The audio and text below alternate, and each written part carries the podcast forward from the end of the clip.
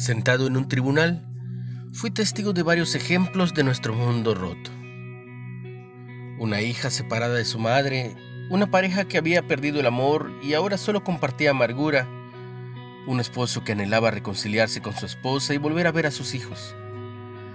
Necesitaban desesperadamente sanar las heridas de su corazón y que prevaleciera el amor de Dios.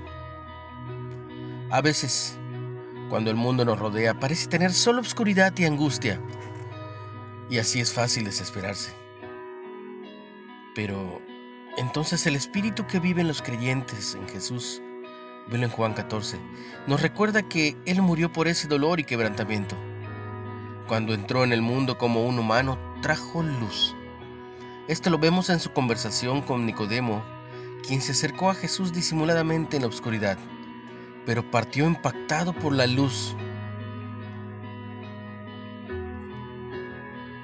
Yo soy la luz del mundo. El que me sigue no andará en tinieblas, sino que tendrá la luz de la vida. Juan 8:12. A veces cuando el mundo que nos rodea parece tener solo oscuridad y angustia, es fácil desesperarse. Pero entonces el espíritu que vive en los creyentes nos recuerda nuevamente que Él murió por ese dolor. Jesús le enseñó que de tal manera Dios amó al mundo que entregó a su Hijo único para que todo aquel que en Él crea no se pierda, mas tenga vida eterna. No obstante, Jesús trajo la luz y amor al mundo. Muchos siguen perdidos en la oscuridad del pecado. Si somos sus seguidores, tenemos la luz que dispa las tinieblas. Que Dios nos convierta en frutos, que Dios nos convierta en luz que nos convierta en faros que iluminen con amor. Una reflexión de Alison Quieda. ¿Cómo renovó tu esperanza al recordar que Dios te ama? ¿Cómo puedes testificarle de la luz de Cristo a otros?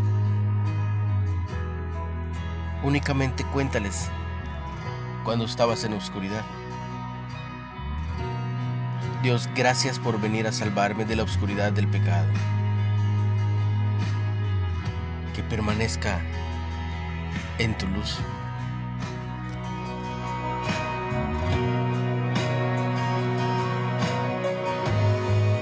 Recibe un abrazo muy fuerte y mucha bendición. En el nombre de Jesús.